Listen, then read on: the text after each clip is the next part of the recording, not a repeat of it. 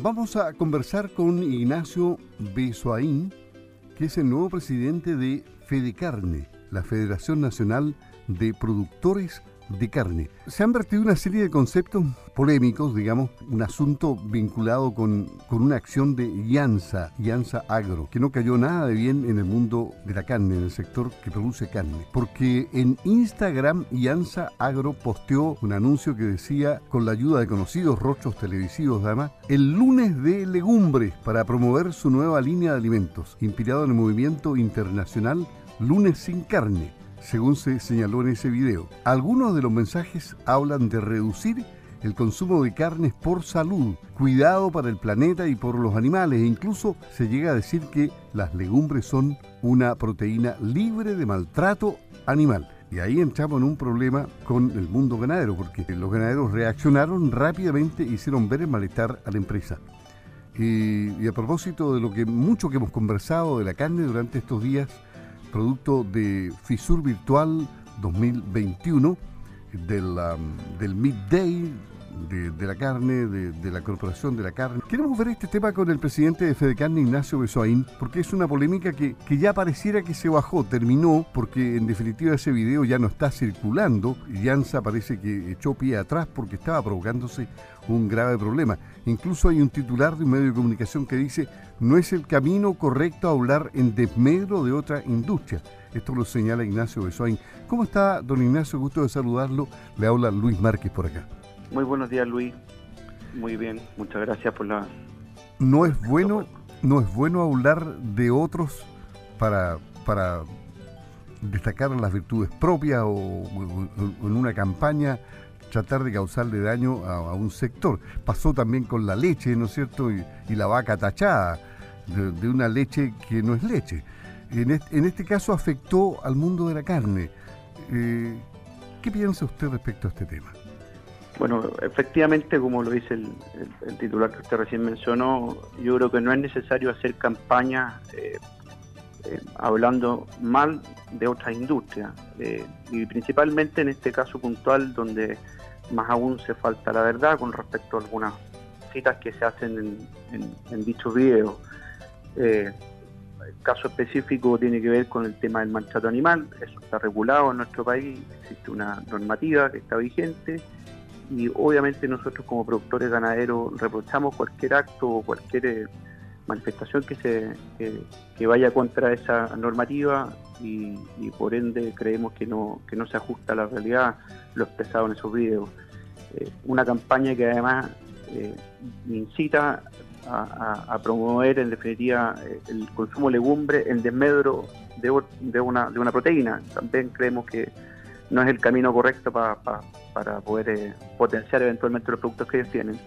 No obstante ello, efectivamente la empresa se comunicó con nosotros expresamos nuestro malestar en forma directa con una carta a Alianza, distintos gremios, participamos, bastantes gremios, todos vinculados obviamente a, la industria y, la respuesta fue que eh, fue un error, eh, no es el pensar de Alianza, esto nace de una equivocación de la empresa de marketing en el cual se tomó atribuciones que no estaban eh, acordadas por la propia empresa.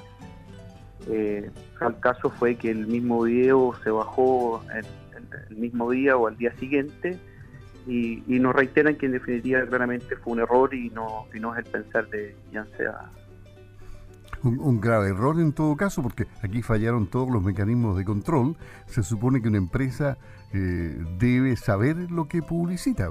Eh, ve primero qué es lo que va a salir a la difusión pública y, no un, una situación de este tipo que provoca daño a un sector con el cual no debería tener problemas en realidad, porque de lo contrario ustedes podrían hablar más del azúcar también que, tiene sus su defectos. Eh, efectivamente, pero no, no, no es el caso, nosotros no podemos entrar en el mismo sistema, tenemos que confiar y creer que efectivamente fue un grave error, eh, por, por, ende, eh, bueno, insistir, lo dieron de baja, esos videos, no es el pensar, esperamos y creemos que ese no va a ser la tónica no solo de Llanza, sino que cualquier empresa que en definitiva dentro de sus campañas eh, tienda a denostar a otra industria, creo que no son los caminos a seguir. Aquí cada uno por su lado tiene que hablar de los beneficios y los atributos que tenga por sí solo y no en desmedro de otras industrias. En todo caso, a, nivel global, en este momento se enfrentan problemas eh, parecidos. ¿ah?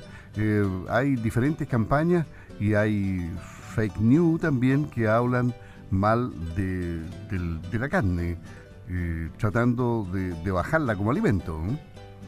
Sí, efectivamente son, son tendencias. Hace muchos años atrás vimos una campaña eh, también, por decirlo de alguna forma, del terror contra el huevo y hoy día es una proteína que es inobjetable.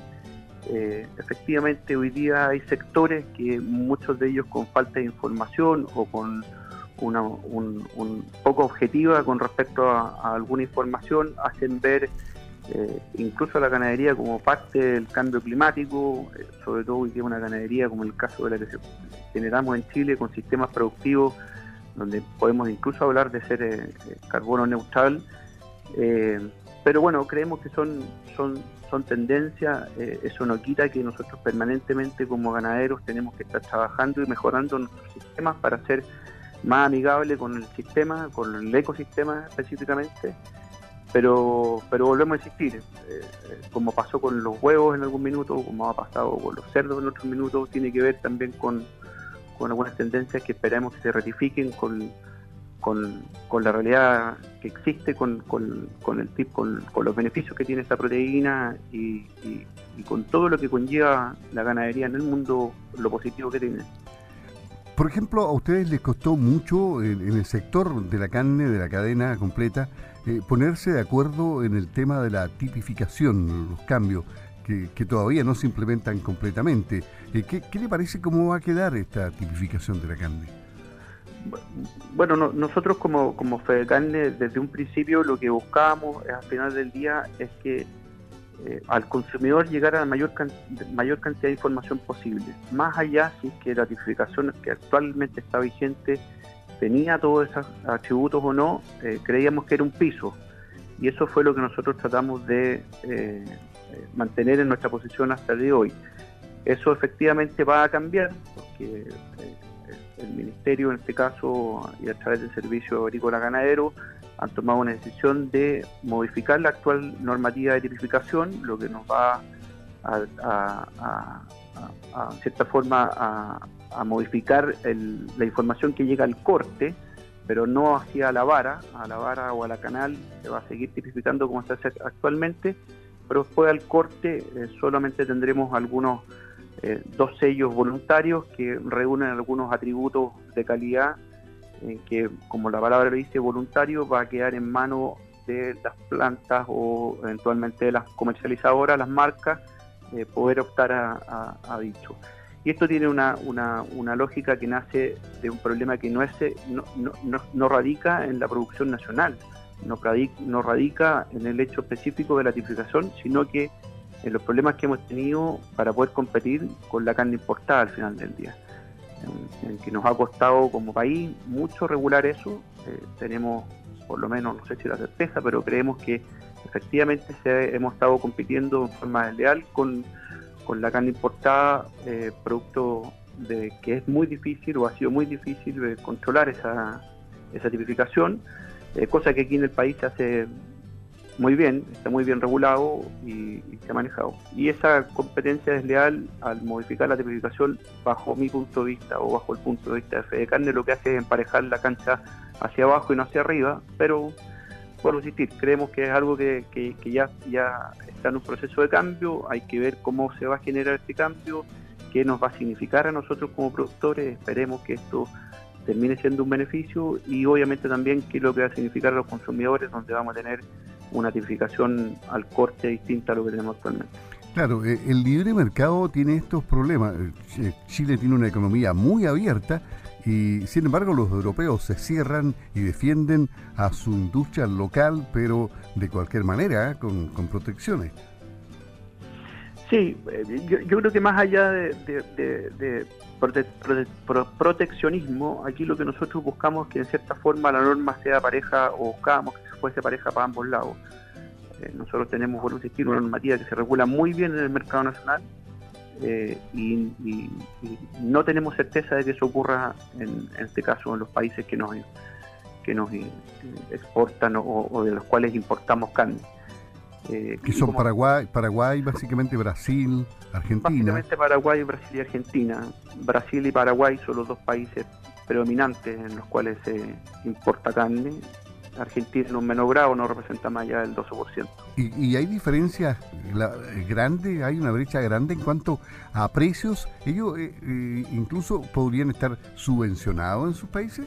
Eh, bueno, no, en el caso de Paraguay y Brasil, que son los mercados que tenemos más cerca, no existen subvenciones, o por lo menos lo que se conoce a nivel de subvención, pero sí lo que existe es que en estricto rigor puede ser que la calidad del ganado, que bajo la actual tipificación, lo que hace es medir la edad del animal, por ende eso es lo que indica la letra, eh, estén mandando o estén enviando un animal de, otra categoría que pueda estar tipificada como categoría B. Esto, esto es algo incluso es reconocido por el propio Servicio Agrícola Ganadero, que ha costado mucho regularlo. Creemos que no toda la carne llega en esas condiciones, pero sí hay un porcentaje y eso ha hecho que en definitiva hoy día eh, exista esta, esta, esta complejidad con respecto a la tipificación por la por lo difícil que ha sido pesquisar eh, eh, el cumplimiento de esa normativa afuera. Ahora, la masa ganadera chilena, ¿cree usted que todavía no se saben los resultados del, del último censo? Pero ¿cree usted que ha crecido más que haya disminuido? Porque se hablaba hace un tiempo atrás, años atrás, que había bajado de los 2 millones, 1 millón 800, se calculaba. Algunos ya dicen que estamos sobre los 2 millones y medio. ¿Qué cálculo tienen ustedes de, ello? Bueno, lo, que sí tenemos claro es que de, la masa ganadera que teníamos hace 20 años atrás eh, ha habido una disminución. Estábamos hablando de casi 4 millones de cabezas y hoy día como usted dice, hay estimaciones que hablan cercano a los 2 millones, 2 millones y medio. Eso marca una tendencia a, la baja. Eh, lo que sí podemos creer que, o, tenemos algún antecedente, es que en el último tiempo eso se ha mantenido, no viene decreciendo. Pero ahí hay un tema importante. Eh, además, estos últimos dos años sobre todo, hemos tenido eh, un aumento importante en las exportaciones de ganado, eh, en este caso en vara o, o despostado en caja, básicamente el mercado chino, y en paralelo también un aumento importante en las exportaciones de ganado en pie, terneros y terneras, eh, también al mercado chino principalmente. Algo Turquía se hizo anteriormente, pero hoy día fue este chino. Lo que nosotros creemos que es muy bueno porque eso viene a ayudar y a potenciar eh, en nuestro negocio ganadero en un nicho no tradicional que es la comercialización como, como se hacía tradicionalmente. Pero eso, efectivamente, sumado a que había un aumento en la faena para el mercado nacional, producto de la pandemia, eh, un poco antes también eh, con, algo de la crisis que había en el, país, ha hecho que aumente mucho la faena en el mercado nacional. Es una carne que hoy día además es más atractiva para, para los consumidores nacionales, están conociendo sus atributos. Esos tres factores hacen que hoy día los niveles de extracción sean más altos que, la capacidad de reposición que tenemos como ganadería. Y eso efectivamente es lo que tenemos que tener cuidado y tenemos que velar para que en nuestra masa ganadera siga creciendo y de la mano obviamente de, estos crecimientos comerciales. En el plano estrictamente gremial, usted como nuevo presidente de Fedecarne asumió hace dos semanas, un poquito más. Eh, ¿cuáles, ¿Cuáles son las metas que se ha fijado, don Ignacio? Eh, lo he dicho en par de entrevistas, yo creo que dar continuidad a un proceso que se venía trabajando eh, anteriormente con respecto a profesionalizar un poco más básicamente la estructura de Fede Carne. Eh, lo segundo creemos importante en, un programa que estábamos también trabajando de fomento a la ganadería, que es bastante amplio, no, no, muy fácil de resumir hoy día. Y lo tercero, que yo creo que, por lo menos eh, bajo mi punto de vista, hoy día es casi cercano a lo vital para darle sustentabilidad al negocio ganadero es que la cadena tenga puntos de encuentro, que nosotros seamos capaces de unir, en este caso el eslabón primario, que somos nosotros los ganaderos, con las ferias y los mataderos, los frigoríficos, eh, para tener una visión común. Eh, la, perspectiva que yo he visto de los últimos años o del último tiempo es que eh, cada uno trabaja en, forma independiente y lo más probable que además con muchos puntos de encuentro, pero no con una visión común. Yo creo que ahí tenemos una tarea importante donde nos tenemos que juntar todos los gremios de la cadena, eh, eh, ver cuáles son nuestros puntos de encuentro, que absolutamente son muchos más los que nos unen que los que nos desunen, eh, y trabajar en eso en conjunto. Eh, esos son sistemas que existen hoy día. Uruguay tiene un sistema donde tiene integrado toda la cadena, en Argentina existe lo mismo. son ejemplos que podemos replicar en nuestro país también. Bien, le agradecemos a Ignacio Besoaín, nuevo presidente de Fedecarne, conversar con Radio Sago.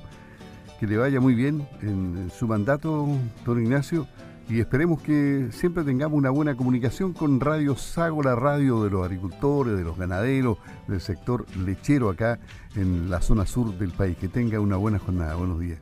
Muchas gracias a usted también y a todos los oyentes. Hasta pronto, gracias.